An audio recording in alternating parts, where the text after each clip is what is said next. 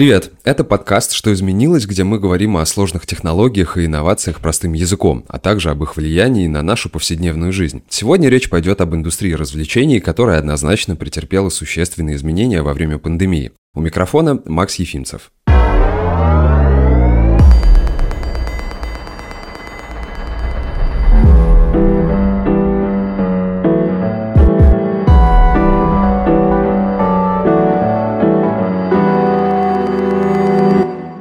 Ни для кого не секрет, что случился настоящий бум индустрии интернет-развлечений. Рынок онлайн-игр, например, буквально переживает второе рождение. Согласно данным Verizon, за первую неделю полного локдауна игровой трафик вырос на 75%, а стриминговые видеосервисы, не только зарубежные, но и отечественные, снижают качество потокового видео для уменьшения нагрузки на сеть. О том, как изменился наш досуг во время коронавируса, говорим с культурологом Оксаной Мороз, CEO TimePad Варварой Семенихиной и исполняющей обязанности руководителя отдела интернет-маркетинга и веб веб-технологий Музея современного искусства «Гараж» Соней Романовой.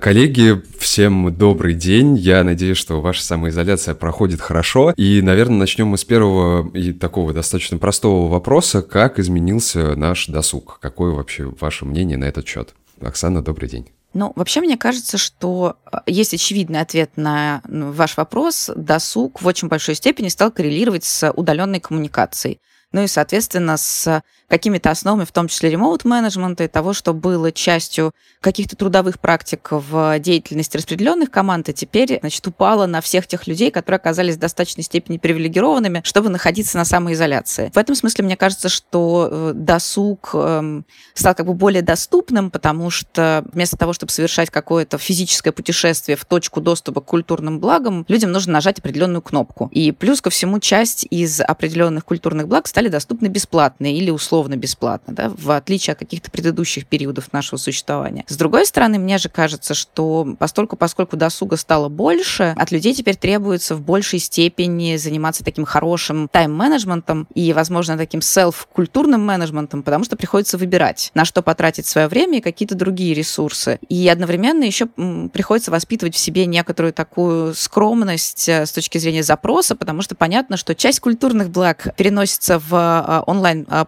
бытования и практике существования. Это приводит к тому, что качество какого-то контента с точки зрения визуализации, например, уменьшается. И к этому тоже приходится привыкать с точки зрения потребления. То есть, если суммировать, получается, что досуг умножился по объему культурных благ, упростился по доступу к культурным благам, но при этом требует нового такого тайм-менеджмента от потребителя и новых практик, собственно, потребления. Людям нужно теперь больше себя контролировать, чтобы уметь разграничивать вот это вот работа развлечения, потому что в целом она в, в одно такое интернет-окно перешло, скажем так. Ну, вроде да, но с другой стороны, мне кажется, что мы сейчас в очень большой степени делаем упор как раз на людей с определенными привилегиями, у которых, во-первых, осталась работа, и, соответственно, можно делить да, свое время на рабочее и досуговое. А во-вторых, этой работы не такое количество, и, соответственно, есть возможность выделять пространство для досуга. Мне кажется, что эти два условия действительно создают некоторые новые основания для привилегированности. Ну, в целом, да, я, пожалуй, с вами соглашусь. Варвара, а что думаете вы на этот счет? На самом деле, я вот тебе слушала и отмечала тоже некоторые моменты, потому что, мне кажется, первое, что мы видим там по своим мероприятиям, так у нас есть и образовательные, и развлекательные, то перетекание большей части развлечения в образование, там наиболее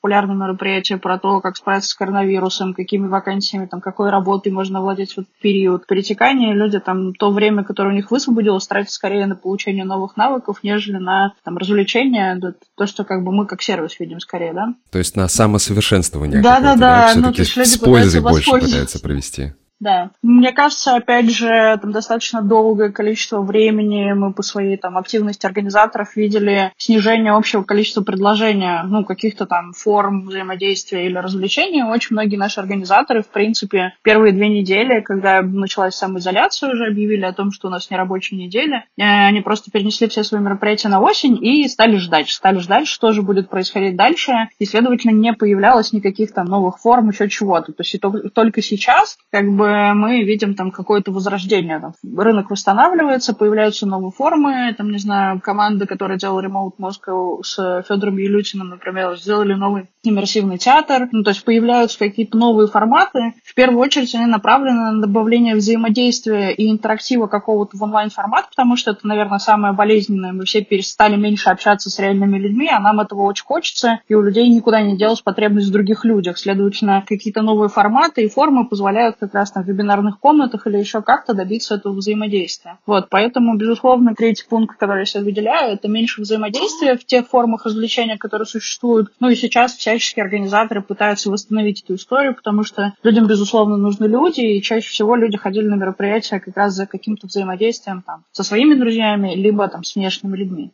Я вот недавно как раз вычитал новость, что в игре Fortnite состоялся концерт Трэвиса Скотта, и он там побил вообще какие-то рекорды, его смотрело там что-то 13 миллионов человек, и это, ну, мне кажется, что-то новое, потому что, конечно, раньше что-то подобное было, но не в таких масштабах. Соня, как как вы думаете, что, как изменился досуг, что нас ждет? Ну, у меня есть какая-то очень непопулярная, видимо, в рамках этого разговора позиция о том, что переизбыток онлайн-контента, на самом деле, он порождает еще какое-то внутреннее, ну, как бы нервное напряжение, и все из-за того, что мы работаем онлайн, целый день находимся перед экраном, у нас устают там базовые глаза и вообще как бы сознание от этого, очень хотят переключаться и как бы как можно меньше времени проводить в онлайне в рамках досуга в том числе. То есть э, какое-то чтение книги да, или разбор квартиры в некотором степени сейчас это больше терапия, чем э, просмотр очередного онлайн-балета. Да?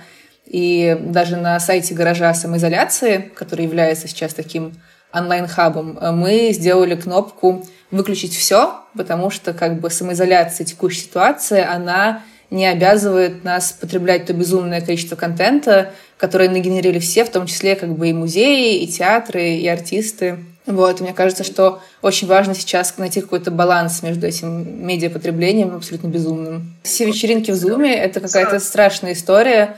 У нас э, тоже в рамках э, команды музея было предложение сделать э, большую зум-вечеринку с комнатами, где можно общаться. И вот команда веб-технологий, которая много работает в зуме, там, типа с 9 утра до 10 вечера у тебя эти лица на экране, мы такие, очень здорово, мы посидим на кухне, как бы сами тихонечко чай попьем, вот, э, хорошей вам вечеринки. Ну, это, это просто тяжело. Когда ты находишься в музее, ты хотя бы между переговорками перемещаешься, а в Zoom у тебя просто как бы на одном том же экране мелькают лица, это сложно. Я на прошлой неделе, даже, наверное, пораньше, вычитал такую новость о том, что на Фарерских островах устраивают интерактивные экскурсии, там экскурсоводы на голову надевают GoPro, это GoPro стримит, собственно, на сайт, а у людей, которые смотрят, у них есть джойстик, и они могут управлять этим человеком, направлять его там вперед, назад, вправо, влево, они устраивают трансляции два раза в день, то есть каждые 6 часов, и каждый раз это какая-то новая локация, и это там либо человек куда-то плывет, либо где-то летит. Мне кажется, это тоже достаточно интересно интересно. Это в целом все очень интересно, но мне просто кажется, что мы немножко, ну вот как пользователи, да, сейчас начинаем только оценивать, что переход в онлайн а, всего вот этого, ну как бы медиапотребления и культурного потребления связан с перегрузкой очень конкретных сенсорных систем. То есть мы смотрим, мы слышим, но мы не осязаем, например, и это приводит к тому, что кажется, будто мы получаем тот же самый культурный опыт, ну, по крайней мере, опосредованно, но в действительности мы очень сильно перегружаем лишь какие-то системы, да, собственного организма, и это приводит ну, к колоссальной усталости. И по большому счету эта усталость является, конечно же, важнейшим сигналом того, что нельзя просто так взять из офлайна в онлайн все перевести методом копирования. Кстати, о перегрузке эмоциональной и контентной. Как строится экономическая модель тех участников рынка, которые вели льготные или бесплатные подписки? Okko, например, открыл премиум доступ на две недели. Пример вообще бесплатный. Иви предоставляет подписку за 1 рубль. Нонфикшн дает бесплатный доступ на 10 дней, а журналы позволяют посмотреть архивные материалы и актуальные номера. Вот как они будут зарабатывать дальше, или же это вопрос солидарности? Если можно, я начну. Там, до компании TimePad, я работала директором по маркетингу в Яндекс Медиа Сервисах. Собственно, я отвечала за продвижение Яндекс Музыки, Кинопоиска там, и афиши. Э, то, что я могу сказать, как мне кажется, дальше будет развиваться эта история, понятно, что вообще в основе этих сервисов лежит использование и привычка к использованию. То есть, на самом деле, в подписных продуктах далеко не весь контент включен в стоимость подписки. Вы не можете купить фильм, не знаю, какой-нибудь мультик, который только что вышел, и посмотреть его. Вам все равно необходимо его покупать. Это на медиатеке я такое встречал. Когда у тебя есть одна подписка, а если ты хочешь посмотреть сезон сериала, то... Ровно такая же история ждет вас на Иви, если, я не знаю, мультик «Вверх», если я правильно помню, который мы там хотели посмотреть, сейчас на всех сервисах стоит 400 рублей. Вне зависимости от того, что там тот контент, который находится по подписке, он, да, доступен бесплатно. Зачем делаться бесплатно? Для того, чтобы у людей возникла привычка смотреть, потому что сериалы — это вообще, в принципе, про привычку, привязанность. И если ты начал смотреть первые четыре серии, а чаще всего сериал выходит с какой-то периодичностью, там, раз в неделю, еще с какой-то периодичностью, то ты не можешь больше отказаться, и ты хочешь узнать, чем же это все закончится, и, собственно, на этом и держится вся подписная модель стриминговых сервисов, которые касаются там видео, да. Но в целом, мне кажется, это еще история все-таки имиджевая, некая солидарность с рынком, потому что если это сделал один, то ты уже не можешь делать по-другому, ты не можешь брать комиссию за возвраты билетов у пользователей, ты не можешь возвращать, не возвращать деньги за билеты, которые пользователи покупали на концерты, которые не состоялись из-за пандемии и так далее. Ты не будешь некрасиво выглядеть в лице своих же пользователей, а все эти компании точно играют в долгую и находятся на рынке, поэтому если они сейчас себя так поведут, пандемия закончится, а репутация останется. Вот как бы сейчас мы все видим то, что касается репутации компании, и это, мне кажется, важно. Ну, то есть все стараются держать людей на том, что у них пока есть, да, чтобы потом придумать, как удержать их позже. Я вот вычитал, что Netflix, они опубликовали, а, ну, там, свои цифры экономические и так далее, и у них за первый квартал 2020 года прирост аудитории почти 16 миллионов человек. При этом очень многие считают, что потом у них будет резкий отток, потому что, ну, как бы люди зайдут, насытятся и все. А потом, как бы, закончится карантин, все пойдут на работу, и народ начнет отписываться. Про Zoom, на самом деле, это же ровно такая же история. Там в Zoom растут акции, не знаю, все говорят, что какой прекрасный, чудесный сервис, но все прекрасно понимают, что как только такой потребности в таком количестве взаимодействия в онлайне у людей не будет, там появится очень большой отток пользователей, да, безусловно, это там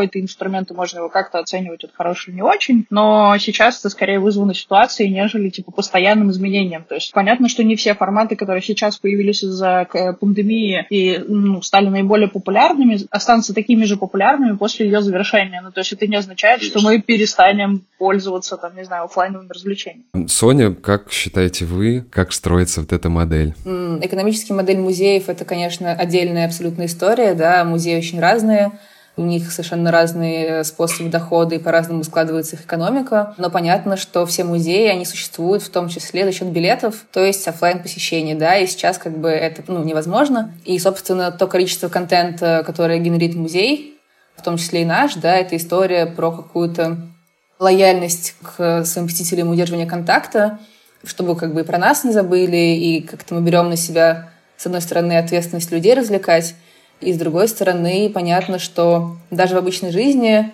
такая история, как посещение музея, это не, далеко не вещь первого приоритета, и это не первое, на что люди тратят деньги. Да? И в ситуации, когда действительно очень многие потеряли работу, брать за онлайн-контент музея деньги кажется очень неэтичным и некорректным. Поэтому как бы музеи, все музеи в России сейчас терпят убытки, а, но тут есть очень важная история про то, что друзья музея, которые есть у нас сейчас, да, наша аудитория, это в том числе те люди, которые могут решить, что им хочется нас каким-то образом финансово поддержать. Да? Есть огромное количество разных опций, запускаемых разными музеями. Это и отложенная покупка билета, и там, покупка сувенирки, э, жертвование в эндаумент фонда и другие инициативы. В частности, возможно, вы слышали про э, международную акцию «Культурный проездной», или передать за проезд. Это когда те деньги, которые люди могли тратить на поездку на метро, там, на автобусе или на такси, сидя дома, они переводят в счет музея, который кажется им важным для существования дальше, да, и таким образом как-то экономически поддерживают. Вот. Но понятное дело, что тот объем средств, которые музей получают сейчас в рамках поддержки, это очень далеко от э, билетного дохода. Знаете, мне было бы интересно подумать не столько про экономическую модель, потому что во всех своих видах работы я вот не то чтобы совсем никак не связана с финансами и с экономикой, но эм, освобождена от бремени ответственности за, за эту часть своей деятельности. Мне интересно подумать про солидарность, потому что мне кажется, что это такой очень интересный феномен. И с одной стороны, мы видим, что действительно в разных индустриях и сообществах развивается ну, какая-то, возможно, вынужденная солидарность, потому что все сосуществуют друг с другом, эм, все сосуществуют присутствовать на рынке, и, возможно, для того, чтобы поддержать дальнейшее существование, дальнейшую конкуренцию, которая является в том числе двигателем развития, очень важно как-то сохраниться, да, вот таким устойчивым коллективом, а, возможно, еще и принять кого-то а, новенького, какие-нибудь инди-проекты, которые сейчас тоже могут э, за счет того, что они работают с меньшей аудиторией, возможно, с, э, в свою очередь, довольно лояльной, да, как-то не просто продержаться, но и даже стать более заметными. А с другой стороны, мне кажется, что солидарность это такая очень важная культурная штука, это очень важная культурная практика, которая, ну, как-то фундирована в некоторой традиции социального, да, такого совместного бытования в любых сферах. И вот мне кажется, что далеко не всегда в российской культурной сфере, ну, я вот могу более плотно наблюдать за российской образовательной сферой, да, солидарность вообще является частью такого нормативного культурного поведения вообще в нормальной жизни, а в условиях какой-то, да, там, пандемии, паник, падений рынков и всего прочего, мне кажется, что люди могут собраться и как-то объединиться, но в ожидании того, что все это закончится, и можно будет вернуться к каким-то, ну, более или менее привычным практикам взаимодействия. В этом смысле проекты типа там ковидарности и всех прочих, которые как раз делают ставку на солидарность, они в том числе стали такими заметными, потому что оказались, э, ну, как бы удивительными, да, не в том смысле, что они какие-то эм, там городские сумасшедшие, на, напротив, они сугубо нормальные, да, вот они сделали то, что и нужно было делать, делать, но на общем фоне это выглядело как проявление какой-то гиперответственности, не очень ожидаемой. И поскольку, поскольку я наблюдаю как раз в сфере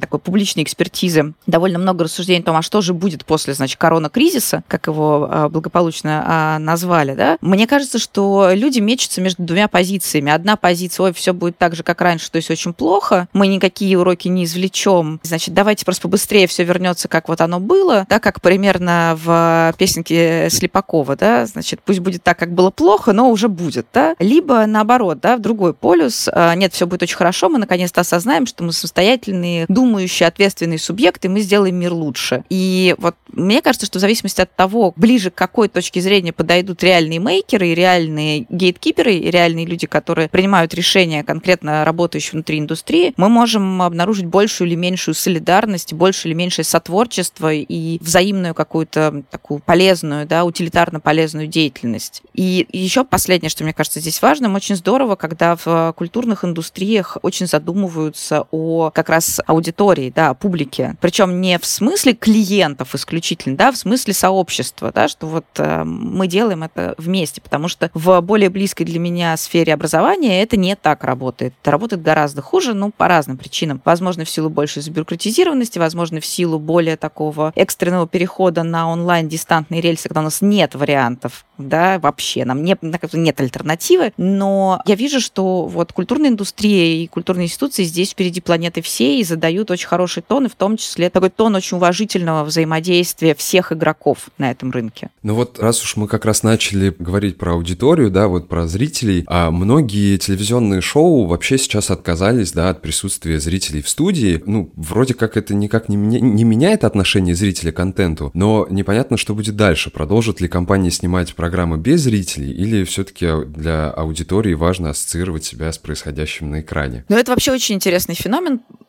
Да, потому что, с одной стороны, действительно разные всякие большие шоу, да, такие гранд-шоу действительно перестали снимать свои программы со зрителями, ну, во многом потому, что это небезопасно, и мне кажется, что из этого можно сделать вывод о том, что эффект зрителя, он может быть несколько переоценен для самой съемочной площадки, да, и для самих людей, которые делают, собственно, передачу. А что касается самих зрителей, ну, мне кажется, что часть из них вполне оценит, что они могут получить эффект присутствия, наблюдая за прямыми эфирами в Инстаграме, все тех же самых людей, которых они видят. Коих сейчас бесконечное множество. Коих сейчас бесконечное множество, прямые эфиры и стримы, и это не только там Инстаграм, но это для более молодой аудитории ТикТок, для более такой увлеченной, погруженной аудитории какой-нибудь YouTube и масса всего еще. Twitch там подключается. И понятно, что в этой ситуации какое-то соблюдение поддержания безопасности, одновременно привлечение активизации пользователей, как раз онлайн-сервисы, цифровые сервисы справляются гораздо лучше. Здесь возникает другой вопрос, который мне, за которым мне очень любопытно наблюдать, про который мне любопытно думать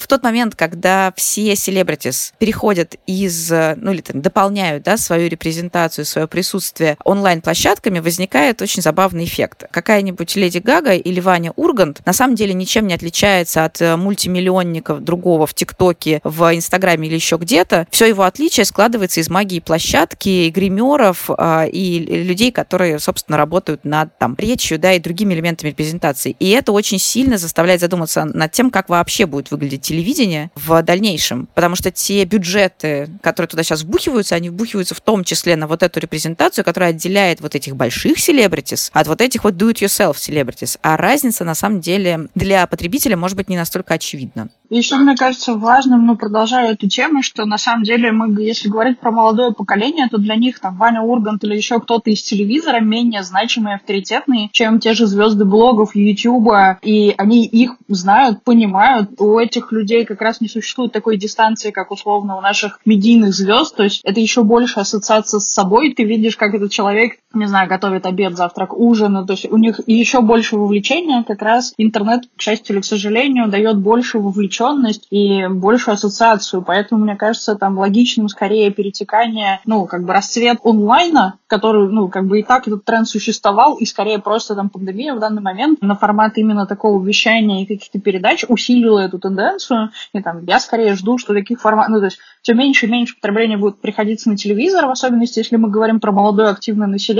Но, следовательно, понятно, что и так у телеканалов существовали достаточно непростые взаимоотношения, они не смогли адаптироваться к новому к новым технологиям, к изменению этого мира. И пока, к сожалению, они не дают какого-то хорошего ответа. То есть, наверное, что-то они, может быть, в этом месте придумают, но пока его не угу. существует. Это как бы для разных аудиторий немножко получается, да, потому что телевизионный формат, он все-таки для тех, кто смотрел, смотрит и будет, видимо, смотреть телевизор, а как бы интернет-пространство это уже для таких следующих поколений, которые такие быстрые, онлайн, и в целом им не важна какая-то аудитория как помещение, и там куча людей в виде зрителей, он хочет непосредственно получать вот контент от вот человека, который вещает, и остальное ему, получается, неважно. Мы в гараже с студиями и телезрителями не работаем, но если если подумать о том, как это происходит, например, в формате каких-то больших лекций, которые сейчас ушли в онлайн, э, то есть определенная все-таки магия личности, личного общения, вот это вот погружение в некоторый контекст, которая супер важна. И мне кажется, что вот эта вот э, история про эмоциональную отдачу зрителей, если она есть на шоу, да, и как бы ведущий, и вся эта история, которая связана с личным общением и реакцией, это очень важно, да, и э, у меня есть знакомые стендаперы, которые делали стендап-сессии в Инстаграме, и это очень сложно, когда ты не видишь прямого фидбэка зрителя, ты не понимаешь, mm-hmm. как бы куда движется твоя речь, насколько это заходит или нет. И все-таки личное общение... Ну и молниеносную реакцию сложно увидеть. Да, да, да. Вот, мне кажется, это очень да, важно. я согласен. А вот а, что касается вот еще а, музеев, существует стойкое ощущение, что музеи без посетителей в целом практически не могут, да, им очень сложно. Или, может быть, все-таки есть какой-то задел на вот это вот digital посещение без заходов в офлайн. Есть ли у вас что-то такое? А, мы сделали, например, э, оцифровку в 360 градусов одной из выставок. Это очень сложный процесс, трудозатратный, и это очень большой бюджет. Мы это делали с партнером, но все равно, как бы, если оценивать бюджеты, далеко не каждый музей э, может себе это позволить. Но все эти VR-альтернативы посещению, они убивают э, в некоторой степени даже в большой степени, да, магию личного взаимодействия с искусством, потому что объекты искусства — это все-таки что-то, с чем ты как бы эмоционально включаешься, тебе важно обойти его, посмотреть, подумать, это есть некоторый контекст, другие работы, которые стоят рядом. И как бы кураторская мысль в офлайне, она совершенно по-другому функционирует. Это эмоциональное подключение, оно, ну, как бы и восприятие, мне кажется, работает в меньшей степени. Поэтому для иностранной аудитории, которая явно еще долго к нам не приедет, какие-то флагманские проекты типа Триеннале, э, российского современного искусства мы, скорее всего, будем каким-то образом оцифровывать, но в целом, э, будто бы офлайн в плане музеев решает намного больше, чем онлайн-оцифровка. Есть работа, которая оцифрована, оп, окошко экспликации, ты прочитал экспликацию, такой, ну да, ну, это совершенно другой опыт, и он нерелевантен пространство не считывается, работа не считывается, нет. Мне кажется, что вот то, что мы сейчас переживаем с переносом чего-то, каких-то объектов из офлайн в онлайн, может быть, и, соответственно, та недостаточность опыта, который мы из этого получаем, и та недостаточность ощущений, которые мы из этого получаем, она в какой-то степени может быть немножечко там, метафорически похожа на ту депривацию, которую ощущают люди с некоторыми специальными возможностями, да, и с некоторыми специальными какими-то потребностями, которые сталкиваются с нашим обычным офлайн пространством. Мне кажется, что что в этом смысле как раз те культурные институции, которые умеют работать с людьми с особыми потребностями, они как раз, опять же, имеют некоторые, ну, если не рецепты счастья, то, по крайней мере, первые шаги в этом направлении уже сделаны. Потому что э, кажется, что мы сейчас все немножечко переживаем какую-то депривацию, какую-то недостаточность. Я смотрю на тех организаторов, которых, которым максимально классно удалось оптимизироваться сейчас под новый формат, перейти в онлайн. И наибольшим успехом пользуются те, кто смог понять свою главную задачу и зачем к ним ходили люди. То есть кто хорошо понимал свою аудиторию. То есть, условно, есть э, такая компания «Умные города», они там «Умная Москва», «Умный Минск» очень по многим городам присутствуют, и их основная задача была в игровой форме научить детей каким-то простым физическим э, явлениям или химическим реакциям. Вот, и они сделали наборы, которые помогают детям продолжать проводить эти эксперименты, пусть дома, с родителями, там не всем вместе, но они сохраняли там эту задачу. К примеру, ребята, которые делали офлайновые курсы по генерации идей сейчас сделали такой аудиоспектакль, который ты можешь также купить и там э, продолжать генерировать идеи уже вместе с ним. То есть на самом деле те, кто смогли выцепить то основное, почему люди их покупали, для чего пользовались их услугами, они смогли придумать этому новое воплощение, сохранив вот эту ценность, продолжая ее давать пусть в новой форме, но как бы на самом деле это как вот мы начинали с вами говорить про телевидение, да, и что там с участием аудитории, без участия аудитории. Вообще это не является ключевым, то есть в тех шоу, где участие аудитории является ключевым фактором успеха, и то, почему это там вызывает интерес у аудитории, там, наверное, без этого будет не обойтись. А там, где эта часть была скорее таким атовизмом, она естественным образом отпадет и появится какая-то новая форма. Наверное, вот такое будет там дальше. У меня вообще есть ощущение, что на самом деле карантин и вот все, что сейчас происходит, очень сильно подсветило и ускорило некоторые процессы. Те проекты, в которые компании не верили, отпали. Те, там, не знаю, люди, с которыми люди не готовы были работать, они ускорились. То есть это все очень подсвечивает. Так и ровно в телевидении, условно, там, где это было атовизмом, мы просто это стали ярче видеть и понимать, что на самом деле здесь это, ну, в этом нет никакой необходимости. Крупные паблишеры переносят премьеры своего контента, да, там Бандиада отменилась, Netflix, Apple полностью остановили весь свой продакшн. Как это отразится на контенте после пандемии и будет ли дефицит? Потому что, ну, как бы понятно, что сейчас отменились крупные проекты, люди досматривают то, что там э, вот только вышло или вышло незадолго до, там, допустим, сегодняшней даты, и в какой-то момент может оказаться просмотренное большая часть контента. И нет, нет, вы считаете, что нет?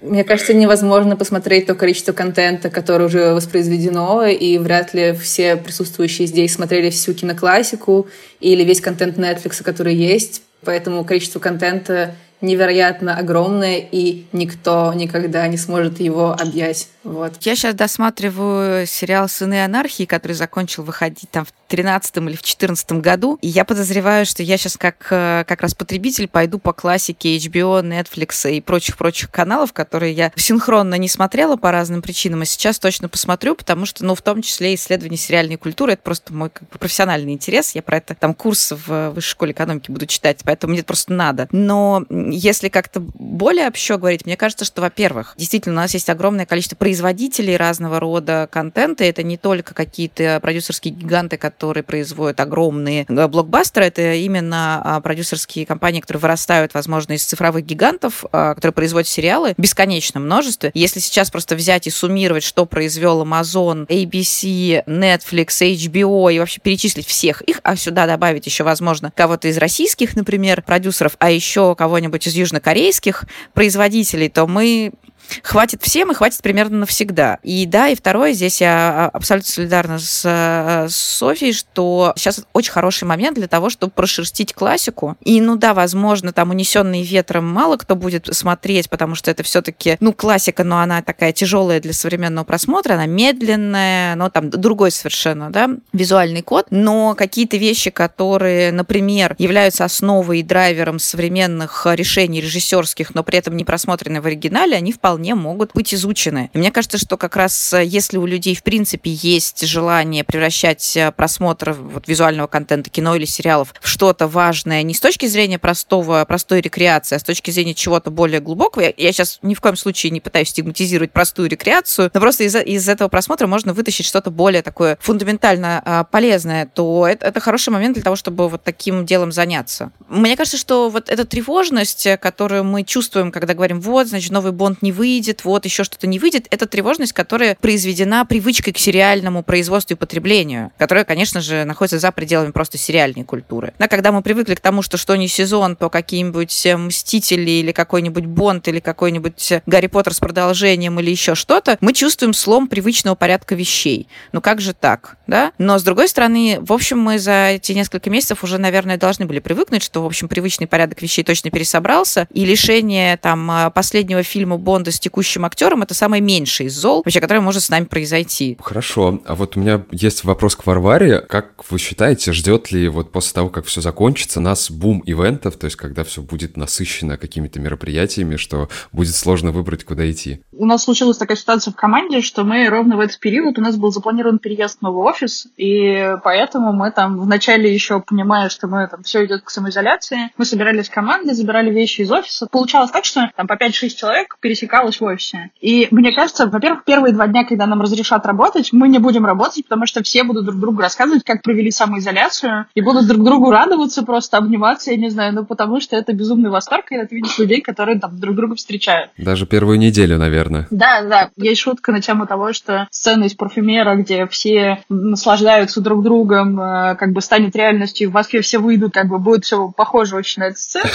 Вот, мне кажется, уже достаточно реалистичный. Многие мои друзья пишут, я с удовольствием приму в ней участие. Но глобально есть ощущение, что люди первыми будут решать какие-то там свои близкие круги, это по взаимодействию со своими коллегами, по взаимодействию со своими друзьями. Им для этого не нужны будут мероприятия, организации, люди, еще что-нибудь. Ну, то есть, условно, вы можете прийти, там, не знаю, в бар, в заведение, и, о боже, они, наверное, когда-нибудь будут работать. Вот, и, собственно, там, встретиться и поговорить. Для этого не обязательно идти куда-то. Да, мне кажется, что в целом, да, безусловно, офлайн формата тоже будет, ну, типа, будет некий пик, связанный с этим, потому что, ну, в общем, есть двоякое мнение по этому поводу. Ну, с одной стороны, что у людей, ну, все зависит от того, как долго мы будем находиться в этом периоде самоизоляции, и потому что, с одной стороны, у людей начинается страх по поводу взаимодействия с другими людьми, то есть э, люди начинаются ловить на том, что, типа, страшно идти в магазин, потому что ты боишься заболеть. Там. Все стараются минимизировать контакт. Если мы будем делать это достаточно долго, то это поведение может, ну, как бы закрепиться у нас, как-то повлиять на то, что у нас есть сейчас. Но, с другой стороны, безусловно, людям нужны люди, мы социальные очень существа. То, что видно сейчас даже на майские, очень немногие удержались от того, чтобы не взаимодействовать и сидеть дома. Вот, поэтому я думаю, что будет какой-то всплеск, он скорее будет на какой-то непродолжительный период времени, а дальше все стабилизируется, потому что на самом деле эта эйфория, она проходит. То есть, как сначала мы все недоумевали, а как так, нас посадили дома и нам плохо, ну, типа, будет такой же какой-то период, когда мы все порадуемся тому, что нас отпустили. Ну, как привыкание и отвыкание. Да, целом, да, да, да, в общем. Так же. Соня, а вот у меня есть еще один вопрос. Как э, влияет пандемия на подготовку новых выставок? То есть ведется ли у вас какая-то сейчас работа на будущее, или это все пока заморожено до каких-то лучших времен? Мы строим планы, мы готовим выставки, потому что монтажу предшествует огромное количество процессов, связанные там с лендерами, проектировка выставочного пространства и так далее. Это все происходит. Понятно, что некоторые выставки немножко перенесутся или каким-то образом переиграются, потому что доставка будет невозможна, это будет сложно. Но да, процесс не останавливается. Mm-hmm. И мне хотелось бы вернуться к идее о том, что все сольются в экстазе на Красной площади сотнями людей. Мне кажется, что это максимально маловероятный сценарий, и, честно говоря, в гараже мы предполагаем, что после открытия э, будет какая-то история про квоту входящих в музей, а, чтобы не было большого количества людей на выставочном пространстве, да, именно из-за соображений безопасности. Возможно, кто-то из вас слышал эти великие идеи про вторую волну, которая ждет нас э, там, в ноябре, в. И в этом плане какая-то история про большие фестивали, рейвы, концерты.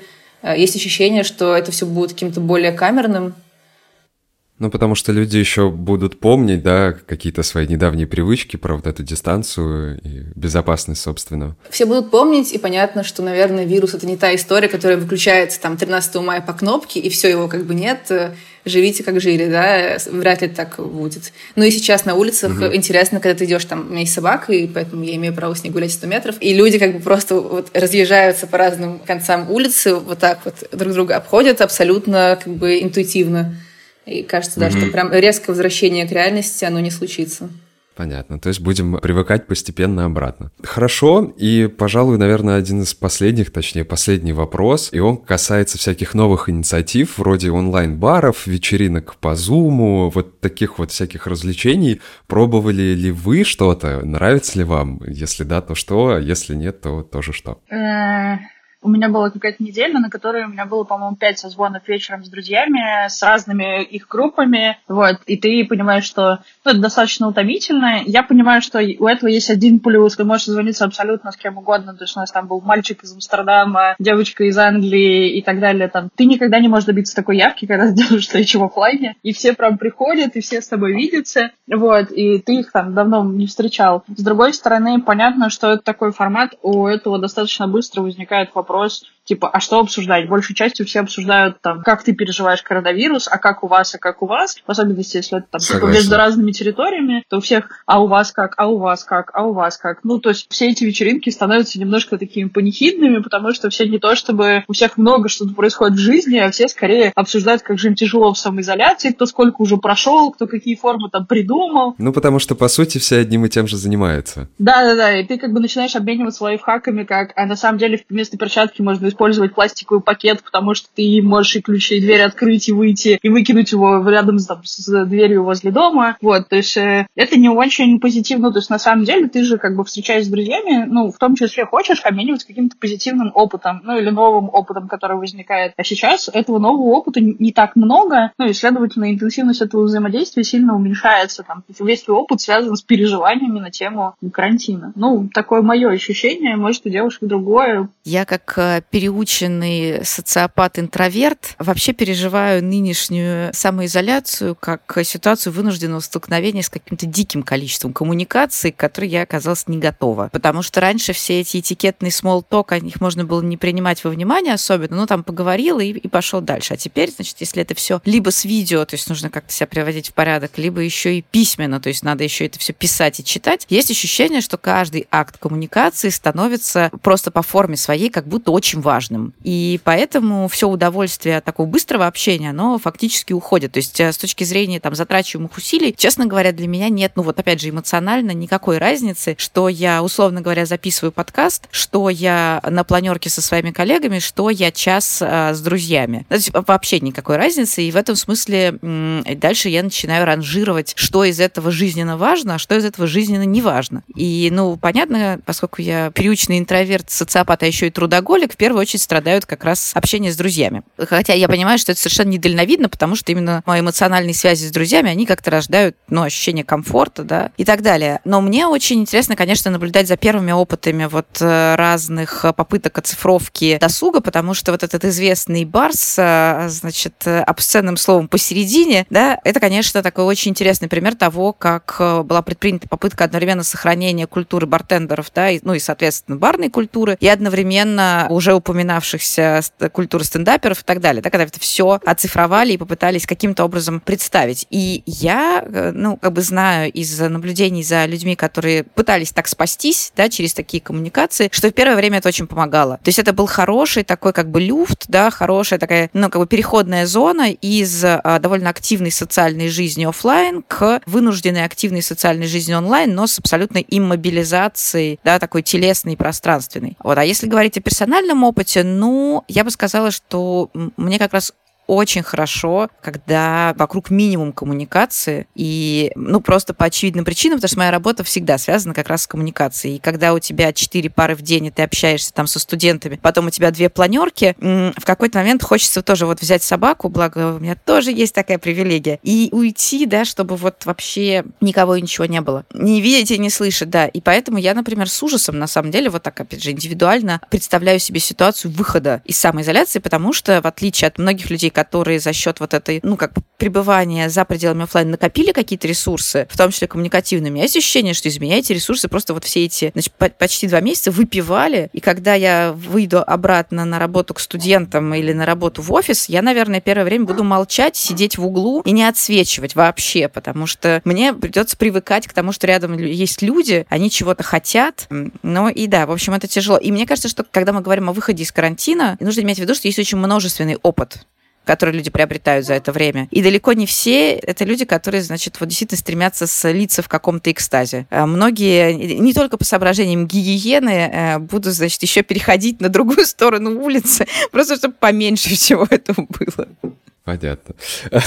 Соня, а бывали ли вы в онлайн-барах или вечеринках в Zoom? Я была в онлайн-баре дважды. На меня это все производит какое-то удручающее впечатление на самом деле, потому что я тоже интроверт.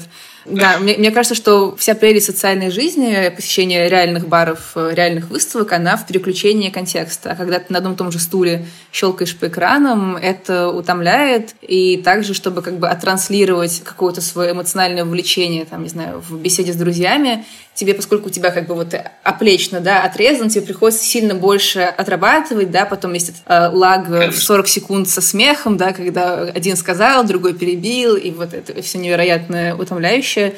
Поэтому кажется, что лучше бы это все закончилось и как-то в офлайне, в привычном режиме существовало. Тем не менее, мне кажется, есть все равно классные, ну, по крайней мере, необычные очень примеры реализации тех или иных вещей. Я буквально вчера прочитал, что в самом начале карантина студенты высшей школы экономики начали в Майнкрафте строить. Да, вы тоже это знаете. Ну, это же круто. То есть, возможно, это не очень жизнеспособно, потому что, ну, как бы это же все-таки в игре и так далее. Но сам факт того, что люди заморочились, отстроили там корпуса, аудитории, у них было торжественное открытие, мне кажется, это вот то очень необычное, что вносит какое-то разнообразие. Ну, мне кажется, с одной стороны, эта история именно про объединение, да, какое-то общее дело, и также про то, что текущие ограничения, они как-то креативный потенциал, как любые ограничения, возможно, каким-то образом стимулируют. Вот, и есть, да, вот какие-то такие, ну, они уникальные единичные инициативы, а огромное количество онлайн-баров, э, рожденные как бы этой обстановкой, должны умереть. Мы на самом деле сегодня с вами говорили про общность и про то, что людям важно ощущение общности, какое-то объединение. Ну, то есть ребята из вышки сделали это для того, чтобы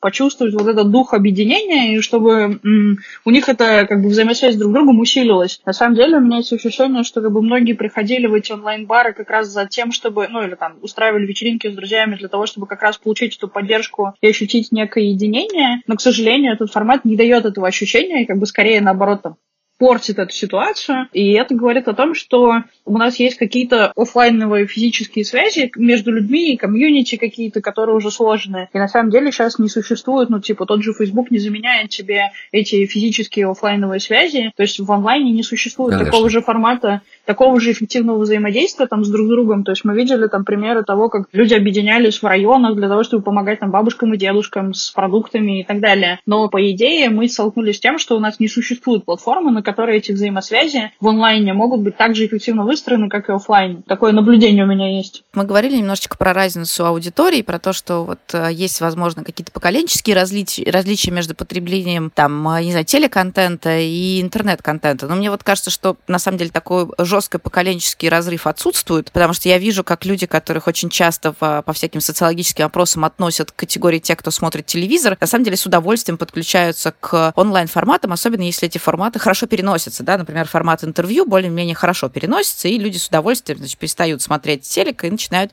пользоваться интернетом. И мне кажется, что вот эта история про объединение, про солидарность, про соприсутствие другого, она тоже оценивается по-разному. Я бы не сказала, что это, опять же, поколенческая штука. Это штука, связанная с уровнем там цифровой грамотности и вовлеченности в пользование цифровыми сервисами, потому что я, например, по своим студентам замечаю, что отношения с ними и у них между собой в рамках э, онлайн-образования складываются гораздо глубже, они гораздо теплее, чем в аудиториях обычных. То есть я вижу, как, например, при столкновении с какими-то сложными заданиями студенты демонстрируют невероятный уровень поддержки, который э, с трудом можно было себе представить в формальной аудитории, вот в этих, значит, холодных университетских стенах. И это, возможно, связано с тем, что они чувствуют себя свободнее и раскованнее, когда сидят в аудитории в Зуме, потому что происходит такая деприватизация, все находятся как бы у себя дома, и всем комфортнее и безопаснее. Но и мне кажется, что это тоже такой какой-то лайфхак, который можно, если мы хотим, позаимствовать, да, как можно переносить свое чувство вот этого safe space и безопасности в коммуникацию друг с другом, чтобы эта коммуникация даже в удаленном формате давала какой-то результат, ну, особенно если мы как бы в тех условиях, когда у нас нет возможности прямо здесь, прямо сейчас взять и переключиться к, к чему-то обратному, да, знакомому. Я думаю, многие из вас знают э, лагерь Камчатка, который существует и детские, и взрослые смены. И недавно у них прошла первая онлайн-смена для детей, сейчас идет смена для взрослых. Это очень классный пример, и я просто знаю, что на последней смене, ну как на последнем вечере детской смены у них был костер, они реально включали запись костра как одного из участников их зума, и дети сидели у костра и реально плакали дома у себя каждый перед зумом там условно. Ну то есть у детей было абсолютное ощущение там, тоже чувство, что и возникает в офлайне, скажем так, ну и это там спасибо организаторам, мне кажется, они смогли так переделать, да, формат. Ну и как бы следующий факт про это же мероприятие, что после того, как официально все закончилось, дети сами собрались в Zoom и продолжили смотреть на костер и плакать. Вот, то есть как бы они абсолютно прекрасно себя чувствуют в этом формате. Мне кажется, что нам есть чему у них поучиться в этом месте. Да, я согласен. Варвара, Оксана, Соня, спасибо вам большое за беседу. Я очень надеюсь, что нас ждет плавный выход, правда, из периода самоизоляции, и мы достаточно скоро вернемся к нашей привычной жизни. Спасибо, Максим, спасибо. Всем. Спасибо, спасибо большое. Все, всем пока. Пока-пока. Пока-пока. Будем рады и вашим мыслям. Оставляйте комментарии, ставьте оценки и пишите на почту. Ну и, конечно, подписывайтесь на подкаст на любой стриминговой платформе. В следующем выпуске мы обсудим, как наши персональные данные меняют сервис технологических гигантов. До встречи через неделю.